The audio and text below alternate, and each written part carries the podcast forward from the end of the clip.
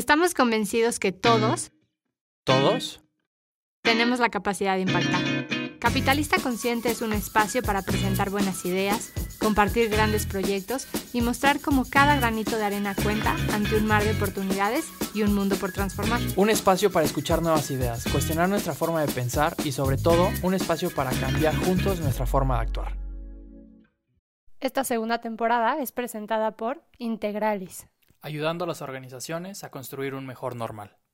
Bienvenidos un capítulo más de Capitalista Consciente. Esta tercera temporada nos emociona, ha pasado mucho tiempo desde que arrancó el proyecto y ahora hablar de una tercera temporada creo que es algo que nos emociona muchísimo.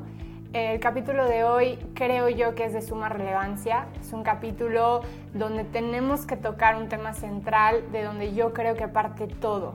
Parte todo al cambiar esta conceptualización que tenemos de los negocios. Y entonces el día de hoy estamos Tomás y yo con dos invitados muy especiales.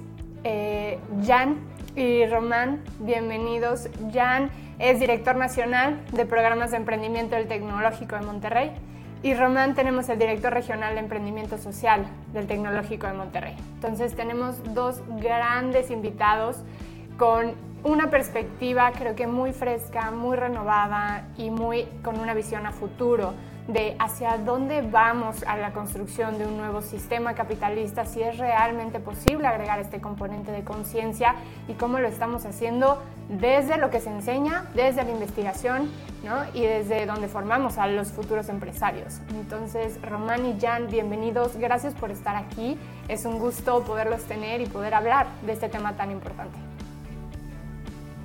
Al contrario, muchas gracias a ustedes. Gracias por la invitación.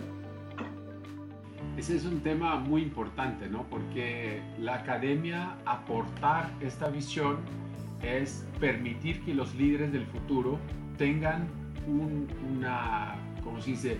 Un, un conocimiento adicional que desde muchos años estudiamos en la academia lo tradicional y no el impacto social, los valores, la conciencia, eh, otro nivel de hacer negocios. Entonces, gracias por aceptar nuestra invitación. Es una, es una oportunidad fantástica de llevar esta, esta idea de, del mundo de negocios, de, las, de los emprendimientos sociales, también de la perspectiva de academia. Muchas gracias, bienvenidos. Quisiera, quisiera iniciar, quisiera iniciar eh, Jan y Román preguntándoles un poco de quiénes son ustedes, obviamente, este componente humano es súper importante para nosotros. Y cómo llegaron a hablar de este tipo de temas, a investigar este tipo de temas, ¿no? Y, y sobre todo empaparse, a buscar empujar este, estos temas en la academia.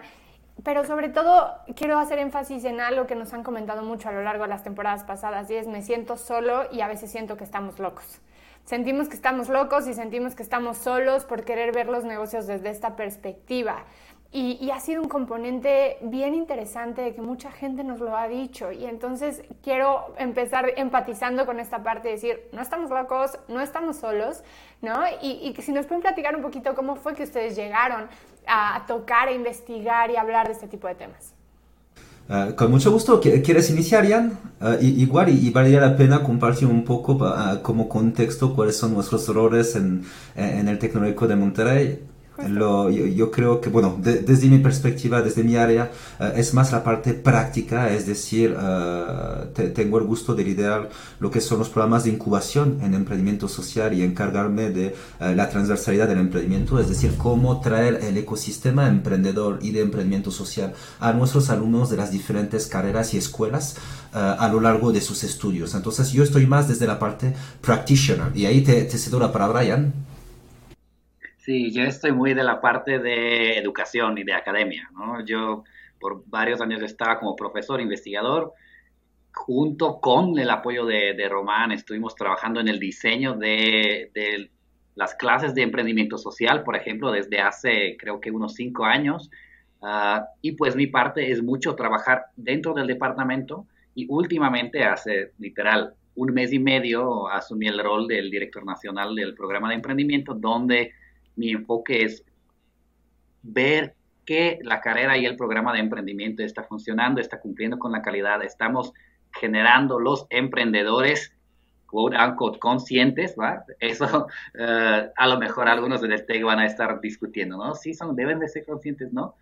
Pero esa es la parte mía, ¿no? De estar asegurándome de la calidad de la carrera y de esas colaboraciones con uh, personajes increíbles dentro del TEC como Román, uh, para que nuestros alumnos están tratando de ser emprendedores y aprender a cómo ser emprendedor, uh, puedan tener todas esas vivencias y experiencias y, lo interesante ahí es que compartimos un, público, porque desde la parte académica, uh, Jan es quien motiva, emociona a, nuestros alumnos de diferentes carreras y escuelas en, uh, en temas de emprendimiento, y luego nosotros los recibimos dentro de los programas de incubación. Pero ahí se para la distinción, porque realmente uh, estamos metidos el uno en el área del otro, porque Jan es de nuestros consultores expertos, mentores, talleristas, y yo también estoy metido en, el tema de la academia como maestro. Entonces tenemos nuestros mandatos, vamos a decir, probablemente estamos trabajando juntos como un ecosistema para desarrollar esos proyectos de, emprendimiento social.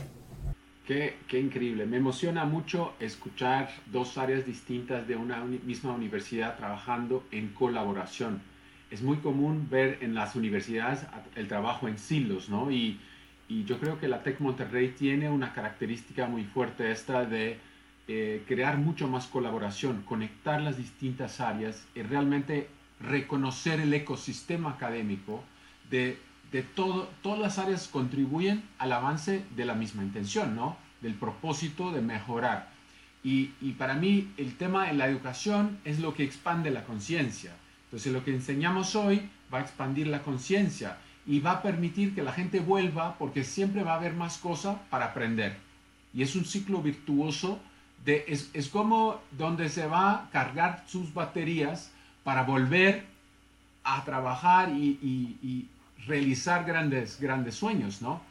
Eh, y la otra cosa que, me encanta, ¿no? Eh, yo hablo mucho capitalismo consciente, pero siempre llevo en la mano los, las alternativas, ¿no? Sistema B, economía circular, porque cada una, capitalismo inclusivo, capitalismo de compartir, todas estas ideas de alguna forma traen los cuatro elementos de capitalismo consciente.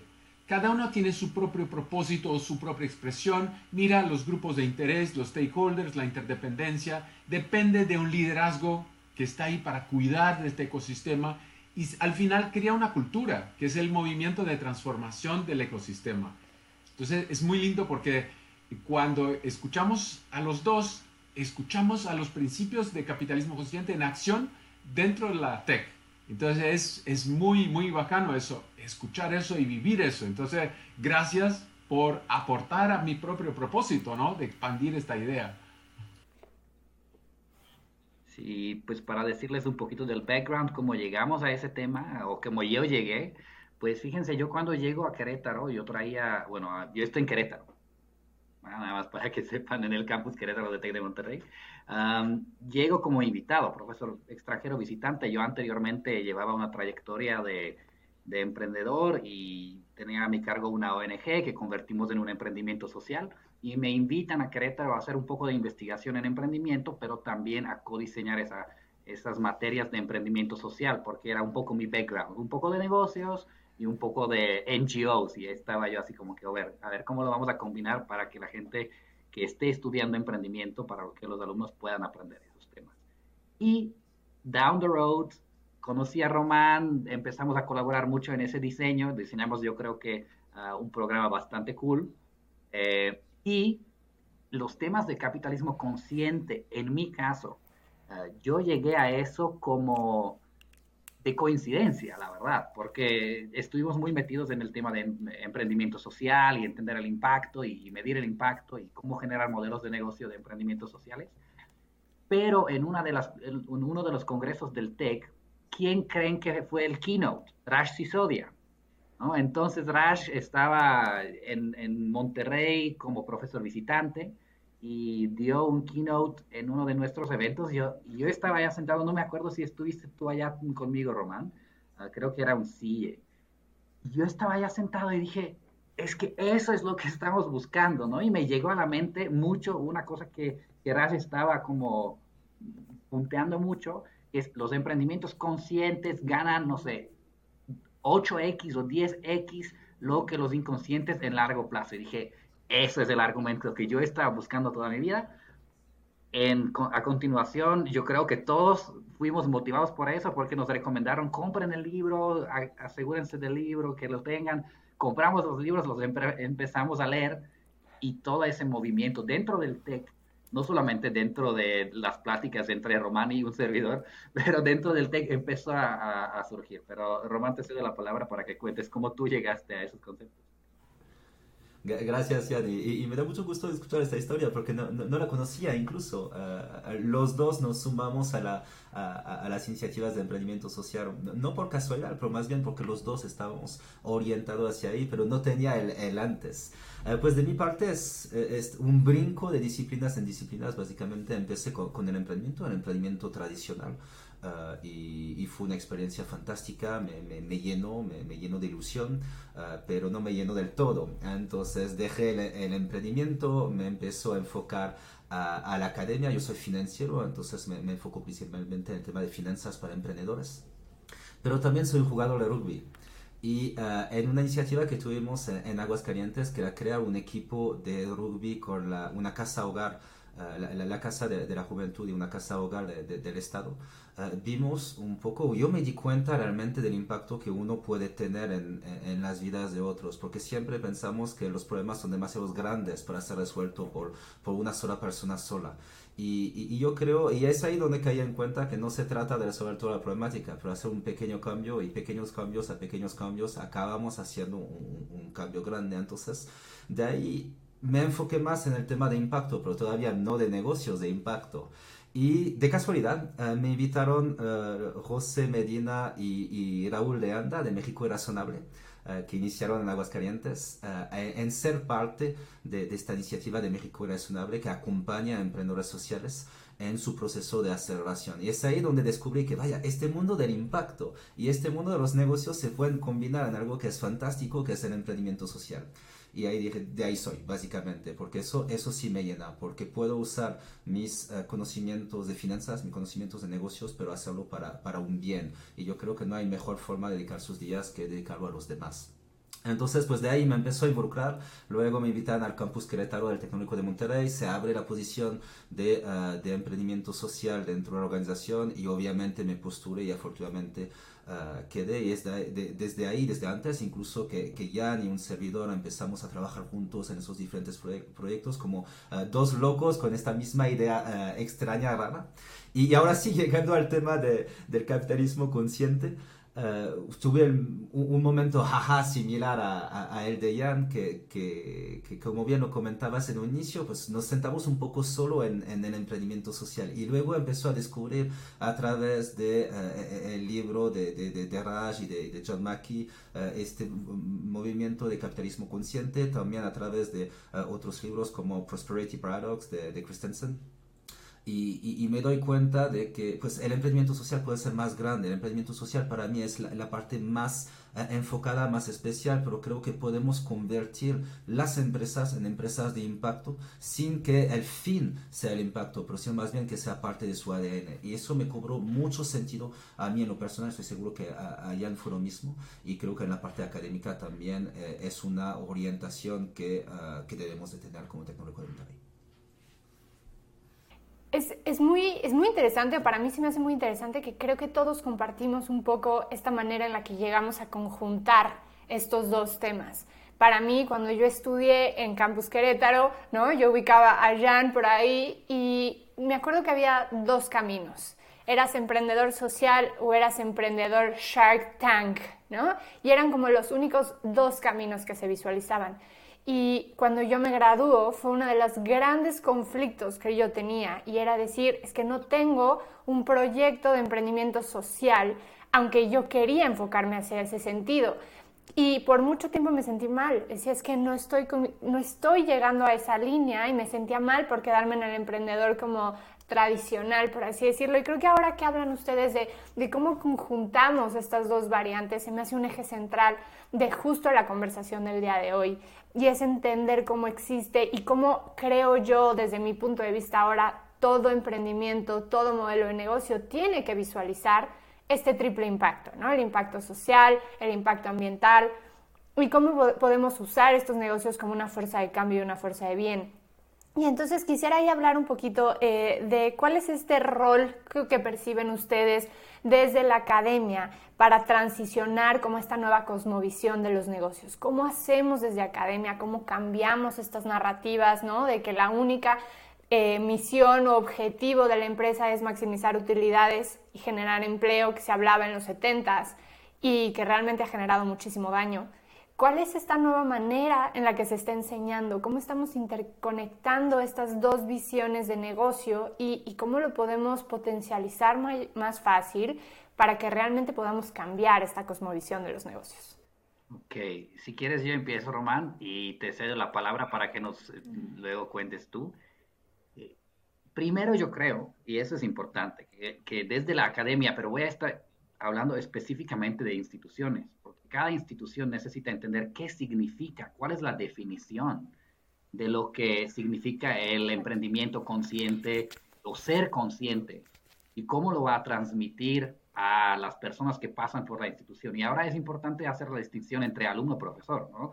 Tú como institución puedes decir, ¿sabes qué? Vamos a ser conscientes, pero si tus profesores no lo entienden, no lo captan, pues no vas a poder transmitirlo hacia el alumno. Entonces, generar esas definiciones y entender qué es, eso significa para nosotros.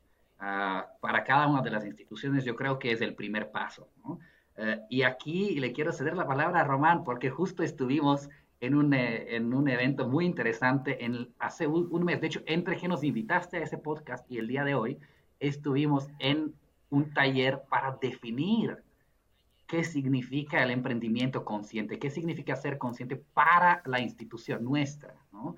Eh, donde han sido invitados diferentes expertos y no sé cómo yo y Román llegamos allá, bueno, Román sé, pero no sé cómo a mí me invitaron. Y ahí estuvimos en esas pláticas muy interesantes, llevando todo ese conocimiento de, de la academia, de la investigación, de qué es eh, consciente, qué es social, qué es impacto, a una definición que luego vamos a utilizar como tecnológico de Monterrey. Entonces, Román, no sé si quisiera, no sé si quisieras compartir tu experiencia con eso, porque pues yo llegué allá como un poco invitado más tarde, pero tú estabas allá desde un inicio y, también yo quisiera escuchar cómo fue todo eso, cómo, cómo surgió. Claro, eh, realmente tenemos que empezar ahí con eh, el por qué lo, estamos haciendo como, como tech, porque como bien lo, comentabas, los alumnos lo piden. Y eso es lo que, ah, pues lo que nos mueve como, como institución educativa. ¿Por qué? Porque nuestros alumnos están buscando un propósito. Están buscando un propósito en todo lo que hacen, desde ah, sus labores, en la empresa en la cual van a trabajar o en el proyecto de emprendimiento que uh, quieren uh, o, o, que harán. Pero uh, el emprendimiento social en sí, eso lo tenemos muy bien definido. el emprendimiento social era una opción, pero no una opción que satisfaga a, a, todos, porque no hay que ser una empresa social para tener impacto. Lo, lo, los dos no, son, no, no, se eliminan el uno al otro. Entonces teníamos que hacer algo para atender a esos alumnos. Luego, desde la perspectiva de, de, de la universidad, como, como Tecnológico de Monterrey, pero como cualquier universidad, tenemos un impacto muy fuerte en uh, las generaciones y en lo que va a ser los empleos del futuro, las empresas del futuro, la economía del futuro, porque estamos preparando a estos futuros profesionistas. Y algo que nos queda muy claro como instituciones que no podemos forzar a una empresa a tener impacto o un em, futuro emprendedor a tener impacto. Eso es una decisión propia. Lo que uh, no podemos permitirnos como institución educativa es graduar a ignorantes o graduar a inconscientes.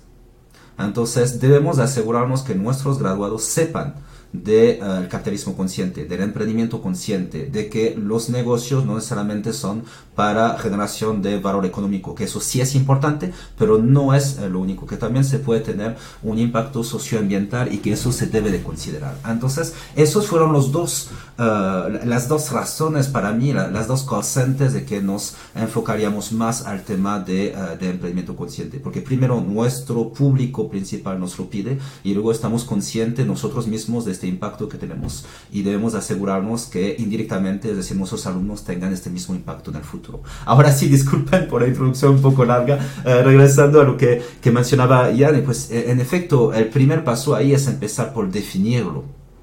¿Por qué? Porque somos una institución académica, uh, debemos de entender esos conceptos a profundidad antes de enseñarlos Y, en el tema del capitalismo consciente está muy bien explicado, muy claro, eh, y tuvimos que traer esos conceptos al tema de emprendimiento consciente. ¿Cómo vamos a integrar las diferentes columnas, la columna vertebral, las diferentes eh, variables que considerar dentro de un, modelo de capitalismo consciente dentro del emprendimiento consciente? Entonces, esa es la labor que se ha hecho eh, a, lo largo de este semestre y del anterior. Estamos trabajando poco a poco en este tema para poder tener una, una definición clara, precisa de lo que es el emprendimiento consciente para el TEC y de ahí poder tener herramientas como materias, programas de incubación, bootcamps, hackatones que estén enfocados a esta definición y que nos permitan cumplir con este doble propósito poder traer esas herramientas a nuestros alumnos y poder asegurar que esas empresas, esos proyectos que se hagan nuestros alumnos tengan este impacto positivo. Ahí, tengo una pregunta que se me haría muy interesante, entendiendo que, Tomás, tú estás trabajando mucho más con consultores, ¿no? Hablando de capitalismo consciente y difundiendo capitalismo consciente por toda América Latina. Y quisiera hablar un poco de cuáles son estos paradigmas de pensamiento a los que te enfrentas tú con personas mayores, a lo mejor personas ya graduadas. Yo me acuerdo cuando yo tomé la certificación, yo era la más pequeña del grupo, ¿no? Es gente que lleva muchos años ya trabajando, impartiendo, siendo consultor.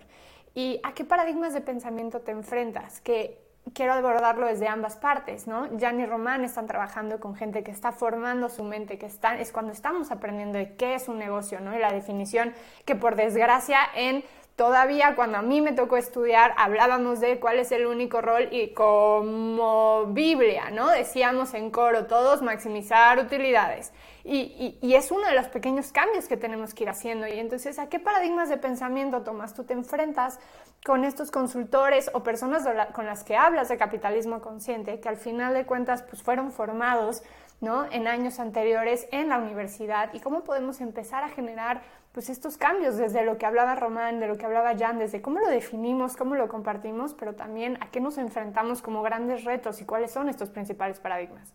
Esa es una muy buena pregunta, porque yo creo que hay esas dos paradigmas, ¿no? Eh, por, una, por un lado, vienen muchos alumnos que surgen de un ambiente empresarial, en nuestro caso, y llevan toda esa ADN ya preprogramada de su familia, que está muy enfocada a, pues, a ver, aquí tú estás estudiando para ser el next gen, ¿no? La siguiente generación, y ya tienen mucho, las paradigmas de cómo deben de funcionar los negocios, pues las tienen muy, eh, pues muy adentradas desde los 70, desde que sus papás y sus abuelos estudiaron, ¿no? Entonces, eh, allá nuestro rol es abrirles la perspectiva.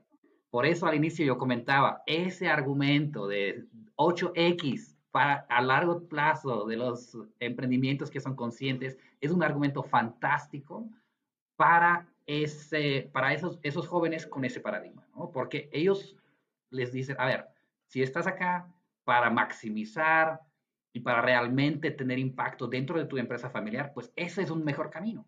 ¿no? Y aparte, uh, con todas las externalidades positivas que eso genera, ¿no? Dentro de tu propia paradigma. Es un muy buen argumento. Y por otra parte, y eso está volviéndose más común desde mi perspectiva de, academia, es esos jóvenes que vienen a, ya con el chip de yo entiendo que el mundo tiene sus problemas sociales, environmentales y yo quiero ser el actor de cambio.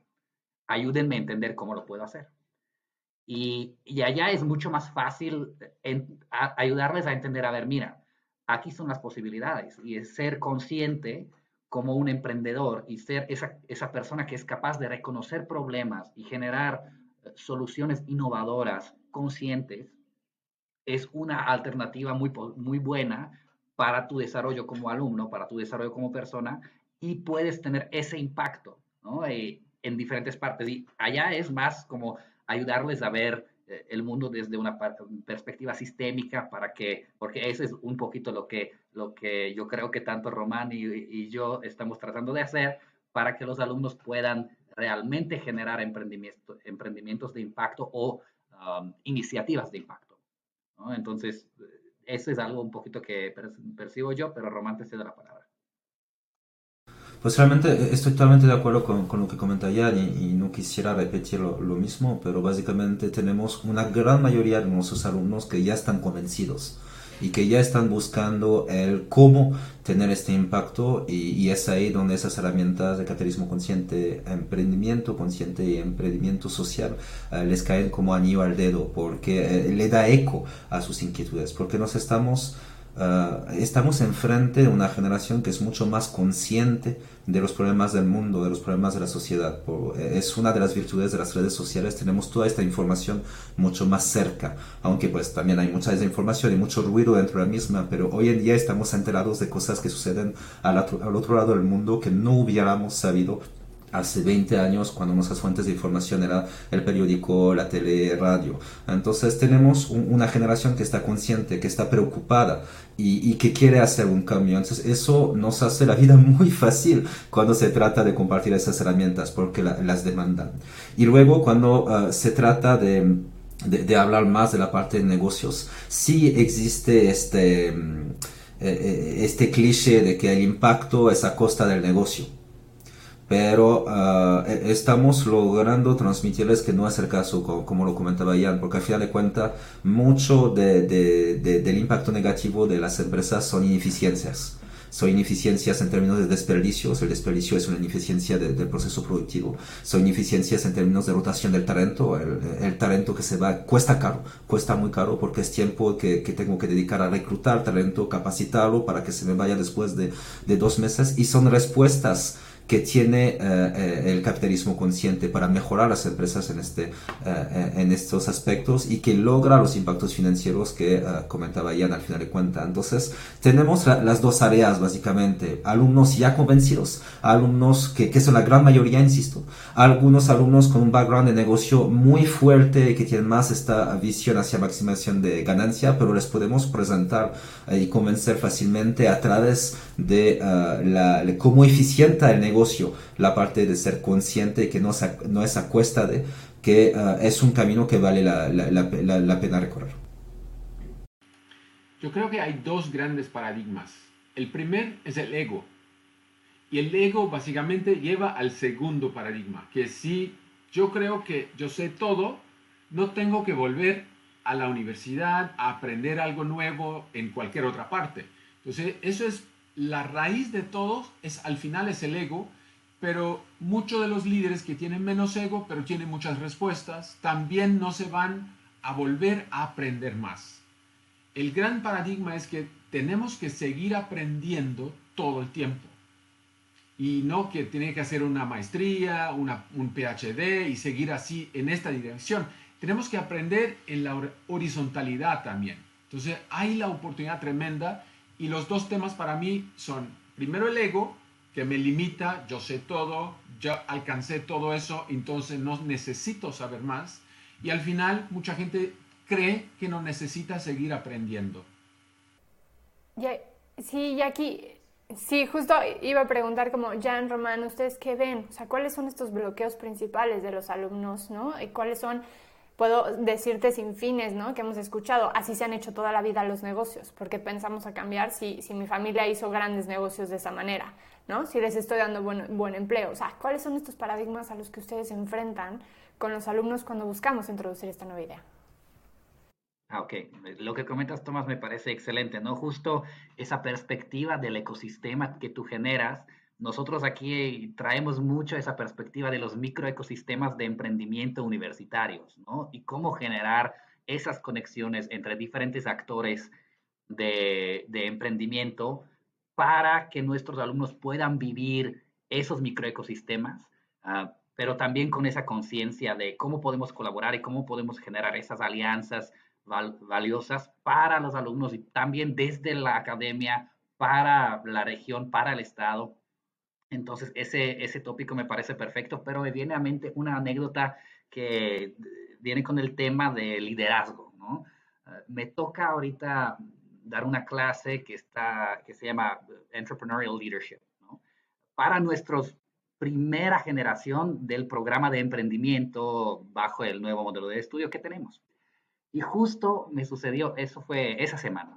Tuve una primera clase con ellos Y estuvimos hablando de liderazgo consciente, porque es un como tenet o un, un, un fundamento que estamos tratando de hablar con ellos y entender. Y hasta me sorprendí, y eso viene mucho con lo que estuvimos diciendo, que hoy, hoy en día nuestros alumnos ya están allá, ¿no? Es que hasta me quedé después de la discusión con los alumnos pensando que yo les voy a tener que enseñar que una parte de emprendimiento consciente eh, también es hacer dinero, ¿no? Porque cuando estaban platicando del liderazgo y de, de pues todo era muy enfocado, y fantástico, pero ética y moral y cómo yo apoyo yo dije, a ver, espérense, pero también una parte, un principio muy fundamental de los emprendimientos conscientes es generar ganancias, ¿no? Para poder, poder sobrevivir en el mercado. Entonces, hasta casi, casi veo ese, ese switch de, del pensamiento, ¿no? Pero me gusta mucho lo que, lo que estás comentando, Tomás, porque a, a esa base, a ese fundamento consciente, luego vienen las ganancias, ¿no? Luego eso te permite sobrevivir las crisis y y crecer de una manera exponencial comparado con la, con la competencia. Entonces, nada más como una anécdota por allá. Una cosa ya muy interesante, detrás del 10X de desempeño financiero que estas empresas generan a lo largo de 10 años, hay detalles que uno muchas veces no nota, que son a partir de las crisis eh, pasa el salto de desempeño financiero entonces, cuando un ejemplo, una industria muy dura es eh, la aviación civil. Southwest Airlines hoy tiene tres veces más ocupación en sus aviones que el promedio del mercado. ¿Por qué? Porque cuida de su ecosistema, cuida de los proveedores, empleados, clientes y cuando el cliente puede, compra primero a ti. Cuando el proveedor tiene idea, trae primero a ti. Entonces es la fuerza del ecosistema. Entonces algo que detrás de los 10X hay tanta información, tanto potencial, que cuando uno comprende qué significa ser una empresa consciente de cuidar de su ecosistema y cómo lo hace, potencializa eso. Algunas empresas tienen más de 10X, el 10X es el promedio. Whole Foods tiene 20, 30X. Entonces es muchísimo más alto hasta que Amazon les compró. Entonces hay mucha historia detrás de apenas el promedio, ¿no? Hay cosas fantásticas. Así que eh, cuando, es interesante porque cuando yo descubrí capitalismo consciente, yo miré a mi negocio de trazabilidad alimentaria y decía, yo soy capitalista consciente inconsciente, porque no conocía este modelo, este framework. Entonces fue ahí que no tenías propósito, teníamos una creencia y todo eso estaba en par pero con diferentes nombres y no de una manera estructurada. Entonces, mucha gente que empieza a emprender empieza con esta buena intención. Y luego el ego, la presión de los pares y todo me, me mueve al Shark Tank, a las cosas de, del siglo pasado, ¿no? Se me, hace, se me hace sumamente esperanzador, creo que esa es la palabra para mí. Creo yo que por lo menos vemos ¿no? y logramos percibir muchos de los problemas y que está generando mucha ansiedad en mi generación, ¿no? en decir como qué va a pasar, qué va a pasar con la crisis climática, qué va a pasar con infinidad de, desigualdades y, y, creo que desde esta manera podemos presentar estas metodologías de cómo lo llevo a mi día a día y cómo le doy sentido y cómo hablamos de este propósito, el que mencionaba Román, ¿no? decir como nuestros alumnos están buscando un propósito y se me hace una frase bien importante porque creo que antes no lo tocábamos. Antes el propósito se veía como algo lejano, algo que le tocaba a cada quien descifrar, pero ahora el hablar desde tu entrenamiento, desde tu desarrollo, ¿no? tu máximo desarrollo como, como profesionista, como tu primer desarrollo como profesionista real, hablar de estos temas habla de una integralidad también de cómo tenemos que graduar a personas pues mucho más íntegras y mucho más enfocadas en lo que realmente quieren ser y a qué quieren dedicar todos sus días. Y creo que ahí hablamos de un sinfín de cifras ¿no? que Tomás nos podría compartir acerca de cuántas personas están desconectadas emocionalmente de su trabajo. ¿no? Tenemos entre 75 y 79%. Cómo realmente tenemos niveles de rotación de personal que en Querétaro y en la zona Bajío llegaron a estar en un 42%. Es altísimo lo que quiere decir que no estamos haciendo nuestro trabajo de la manera correcta. Y, creo que realmente al hablar desde la academia todo el tiempo en esta nueva cosmovisión, esta nueva manera, creo que presenta una esperanza, por lo menos para mí, de decir, ok, no todo está perdido, estamos cambiando y academia está actuando, ¿no? Academia, negocios, el tercer sector está actuando y estamos entendiendo nuestro rol. Y creo que también le da más sentido a todos los días levantarnos y a lo mejor ir a la planta, ¿no? Ir a mi empresa, ir a mi emprendimiento, porque de ahí viene todo. Y, hablábamos ahorita un poco de esta parte del sistema y quisiera un poco abordar esto y decir, ok, el TEC de Monterrey está muy enfocado en hablar de capitalismo consciente y está buscando generar este, este impacto, esta nueva narrativa, están desarrollando todos estos cursos, pero quisiera saber cómo está trabajando el TEC con sus stakeholders, cuál es la acción, ¿no? Porque hablamos de, pues, predicar con el ejemplo. ¿Qué es lo que está haciendo el TEC en torno a alineación de stakeholders con este tema? Y, cómo podemos sumarnos. Creo que realmente es eso, cómo invitamos a más gente que nos escucha, que al final la gente que escucha Capitalista Consciente es gente que, que, le mueve esto, ¿no? Y que quiere decir, levantar la mano y decir, por favor, a lo mejor ya estoy graduado, pero quiero ver cómo me puedo involucrar, ¿no? Y entonces quisiera ahí que nos platiquen un poco, Román y Jan, qué es lo que está haciendo el TEC con stakeholders y cómo podemos presentar una nueva visión acerca de esto. Muy bien, pues realmente... Eh, eh, es un, es un ejercicio, es un trabajo en curso, falta mucho por hacer y creo que nunca acabaremos de hacerlo porque al fin de cuentas se trata de desarrollar un ecosistema y, y, y, que se, e, este ecosistema se vuelva un círculo virtuoso donde todos se apoyan el uno al otro y se vuelva algo más grande que la suma de los actores que lo conforman. Pero hay muchas conversaciones, obviamente, bueno, el TEC es una, es una universidad muy grande con, con más de 20 campus en diferentes uh, ciudades y estados, entonces hablaré de lo que uh, conozco, que es la región centro-sur y, más específicamente el, el, estado de Querétaro. Uh, sé que hay, hay, mucho acercamiento con gobierno, gobierno municipal, gobierno estatal, estamos en conversaciones con el, el municipio de Querétaro justamente para ver herramientas de reivindicación social para eh, para fomentar el emprendimiento femenino, por ejemplo.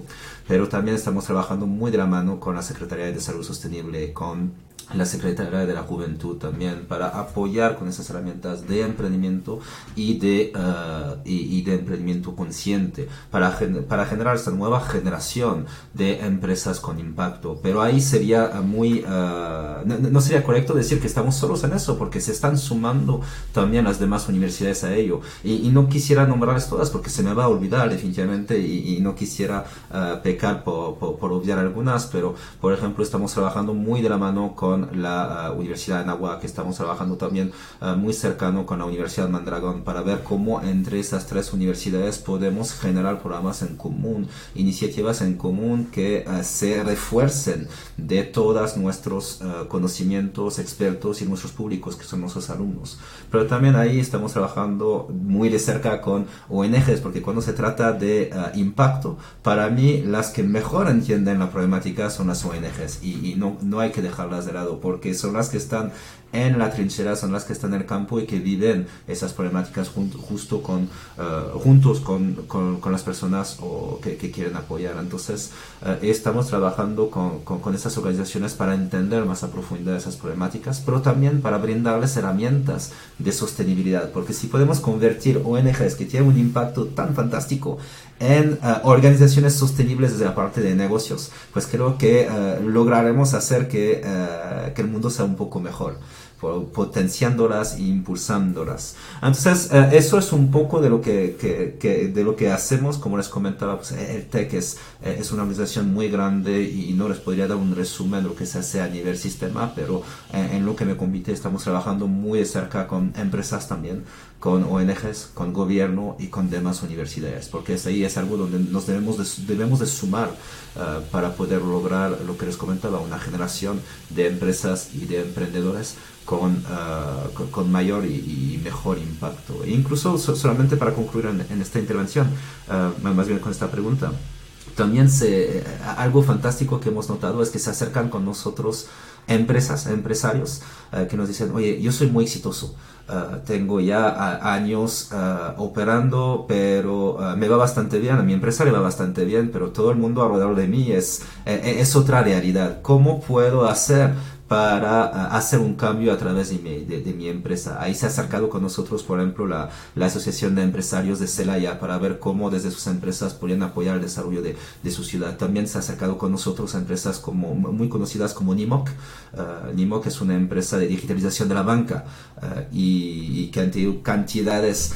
de, de, casos de éxito. Ellos están acercando con nosotros diciendo, yo tengo todo este conocimiento, lo sé hacer, lo sé hacer muy bien, quisiera ver con tus alumnos cómo podríamos hacer esas usar esas herramientas para hacer proyectos de inclusión financiera o proyectos de digitalización de servicios financieros que tengan un impacto positivo. Entonces, uh, todo esto suena un poco re, eh, revuelto porque es, está revuelto ahorita. Estamos sumando los, lo, los actores, articulándolos. Pero lo que me da mucho gusto ver es que a partir del momento que levantamos la bandera del emprendimiento social primero y luego la del emprendimiento consciente, las manos se empezaron a levantar por todos lados diciendo yo quiero apoyar, yo quiero hacer eso, yo tengo la motivación, o yo tengo el conocimiento, yo tengo uh, el talento. A mí me encanta escuchar eso, Román. Pues por supuesto, yo desde la parte de academia, pues estamos un poco menos involucrados con la parte de actores externos y allá ese es dominio de, de Román, pero eh, yo tengo el honor de siempre, siempre ser invitado a esas actividades como, como consultor o como mentor. Eh, pero yo quisiera decir eh, una, pues tal vez anécdota o, o, o, ejemplo, porque yo sé que el predicar con el ejemplo es una cosa importante, ¿no? Eh, y a mí, en lo personal, y eso es como una, una perspectiva muy personal, ¿no? A nivel eh, institución, me, me, gustó mucho cómo el, nuestra institución se ha portado en, en la crisis que, que estamos viviendo, ¿no? Eh, en la crisis de la pandemia. ¿Qué sucede? ¿no? Nada más, por, por supuesto, todos saben. ¿no? Imagínate 20 más campus, todos cerrados. ¿no? Todo, eso, todo eso cerrado por un año, ¿no? Miles y miles, 10 mil profesores y no sé cuántas miles de personas de, pla de planta física, de todo eso, ¿no? ¿Qué sucede en el TEC? ¿no? Y eso fue una cosa que me gustó porque luego lo lees en los libros de capitalismo consciente, cómo portarte con tus stakeholders en tiempo de crisis. Y el TEC dice, ¿saben? No vamos a despedir a nadie, vamos a hacer race freeze, vamos a hacer esa, a esos cortes, pero todos nuestros colaboradores van a estar protegidos durante esa crisis. De hecho, uh, si no mal me acuerdo, los 40% con más bajos sueldos, hasta ellos recibieron el raise eh, el año pasado y creo que hasta de más de lo que normalmente recibían, mientras todos los demás que tenían, tenían sueldos más altos o eran en freeze o hasta los más altos se bajaron los sueldos para poder sobrevivir la crisis y para poder soportar a todos, todos sus colaboradores. Y eso fue, pues a mí, yo, ¿sabes? En lo personal dije, ay, y mi, mi, race freeze ahí se quedó, ¿no? Eh, pero desde la otra perspectiva dices, ok, entonces siento esa confianza en, en, en el liderazgo porque veo que es un liderazgo consciente y veo que está haciendo, las acciones corresponden con lo que predica. Y eso era uh, algo muy interesante. Y por supuesto, pues ahorita ya estamos terminando la crisis y el TEC está saliendo de, de, de esos como percances uh, financieros. Y, y, pero en el momento dices, wow, es, es literal lo que, lo que yo quisiera, es una institución para la que yo quisiera trabajar, ¿no? Porque se porta como lo predica. Y, y, ahí, si, si, me permiten, quisiera abonar a, a, lo que comenté. Ya, ya, ya nos dijiste que obviamente no, no estamos haciendo la, la, la, promoción de la universidad, pero hablando de, de, de, predicar con el ejemplo y lo que es uh, lo vivir en una empresa que, que consideramos consciente es eso, sentirse orgullosa de la misma. Y, y pues como en cualquier trabajo hay días buenos, hay días un poco menos buenos, días donde nos saltan los procesos o, o cualquier cosa, pero cuando el TEC decidió vaya, acuérdense de, desde el inicio de la crisis que parece hace un, un, una eternidad, en marzo del, del 2020, ¿sí? Desde el año pasado ya, ya, ya estoy perdiendo la, la línea del tiempo. Pues no, no, sabíamos que llegaba, empezamos a preocuparnos, empezamos a, a tratar de, de, predecir, pronosticar, y, y, creo que la decisión que tomó Altec ahí, que fue sumamente atrevida, fue, bueno, hay un riesgo, hay, hay, un riesgo para nuestros públicos, empezando con nuestros alumnos, empezando con nuestros empleados, pues tome, tenemos que tomar las medidas correspondientes. Y entonces me acuerdo muy bien de esta fecha, fue un 11 de marzo, decidieron pues cerramos todo, se acaba todo. Uh, tenemos una semana sin clases y después de estas semanas sin clases regresamos todos en una modalidad 100% virtual. Y, y, eso para darse un poco cuenta de, de, a qué corresponde eso. Son casi 60.000 alumnos, más de 10.000 maestros, lo que comentaba Jan, y, que se hizo de, de, una semana para otra. De, repente nos convertimos en una, una, universidad virtual en una sola semana. Y, fue difícil.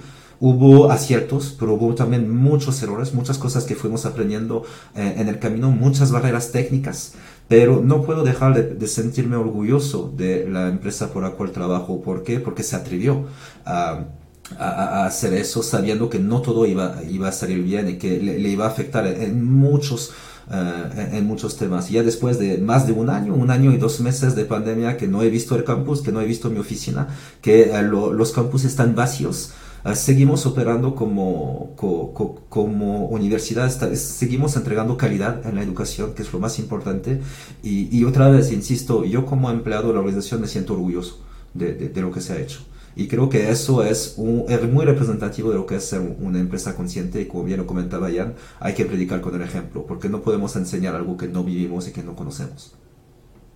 Sí, nada más así agregando a lo que dice Román, estuvo, estuvo muy interesante ver esa transformación y yo luego, pues con mis colaboradores en Europa, en las universidades europeas, cuando empezaron a cerrar, no, no sabían qué hacer, ¿no? Entonces yo me acuerdo que yo en abril y mayo estaba dando talleres a mis colegas de las universidades europeas de cómo lo logramos en el TEC y cómo utilizar las herramientas, lo que aquí hicimos en una semana y ellos allá estaban un poco batallando, pero estuvo muy interesante ver que, nosotros acá en la institución hemos sido capaces de hacer esa conversión, por, por supuesto, así como dice Román, con errores y todo, pero, pero de una manera muy ágil. Eh, tan increíble porque empezamos hablando de que así no estamos solos y que sí se puede, ¿no? Y aquí vemos que el trabajo que la TEC está haciendo, que Román y, Jan están haciendo, es, es algo realmente del sistema. No estamos solos y la universidad también lo hace, entonces tampoco estamos locos. Y muy, muy, me gusta mucho el, el, el abordaje que tienen en la TEC porque muchas universidades siguen como el tema en Estados Unidos es de Rush, en Estados Unidos las universidades son mucho en silo, ¿no? Ese capitalismo consciente es de Babson. Entonces no va a Harvard, no va a Stanford, no va a ninguna otra escuela. Y, la TEC tiene un poder de acceder a, todo el, el, el, espacio latinoamericano, ¿no? De, con, con eso. Ser más democrático, de contenido y de acceso. Fantástico. Totalmente, Tomás. Creo que me quedo con eso, me quedo con eso y creo que es la mejor manera de cerrar el capítulo. Eh, decíamos que no, no era un pitch de venta del TEC de Monterrey, pero sí hay que reconocer lo que se hace bien. Y, y de ahí nace Capitalista Consciente. ¿no? Capitalista Consciente, justo lo, lo decíamos, queremos ser esta plataforma donde difundamos prácticas conscientes, donde abrimos los ojos y demostramos que sí se puede, donde compartimos estas prácticas que en algún momento tiraron a alguien de loco. Yo me acuerdo que el TEC de Monterrey fue de las primeras universidades en cerrar y en decir se acabó. O sea, abrieron los ojos ¿no? ante una realidad que se venía ¿no? y que muchos no estábamos queriendo ver. Y, creo que a partir de eso eh, me da muchísimo gusto haberlos tenido aquí. Eh, me, da, me da mucha emoción poder decir, hay más locos como nosotros. Eh, y que Academia está reaccionando, ¿no? Academia está proponiendo esta nueva manera y no solamente la está proponiendo, sino la está viviendo. Y creo que es ahí donde es la principal diferencia. Entonces, Jan, Román, no queremos quitarles más de su tiempo, sabemos que están vueltos locos haciendo un montón de cosas. Eh, queremos agradecerles realmente por haber estado aquí, eh, por el trabajo que hacen todos los días, por poner en alto una institución, mi campus. Y, Tomás, gracias por haber estado desde Brasil, como siempre, compartiéndonos información, contenido y, todo. Gracias por haber estado aquí. Quisiera vamos hacer una última pregunta y es algo que estamos haciendo nuevo en esta tercera temporada, que es, quisiera preguntarles a quién nominarían para tener un capítulo con nosotros. Eh, estamos, grabamos un capítulo, grabamos capítulos anteriores de esta tercera temporada y nos decían, por favor, inviten a gobierno, ¿no? Y estamos buscando actores de gobierno. Nos decían, inviten a academia. Están aquí. ¿Y a qué actor, qué emprendedor, qué modelo de negocio quisieran ustedes decir, oigan, creo que este es un espacio o esta tercera temporada o siguientes temporadas tendrían que tenerlo porque está promoviendo, está predicando con el ejemplo. Eh, ahí el problema no, es nombrar una persona, el problema es nombrar solamente una persona, porque son tantos los que se me ocurren en este momento.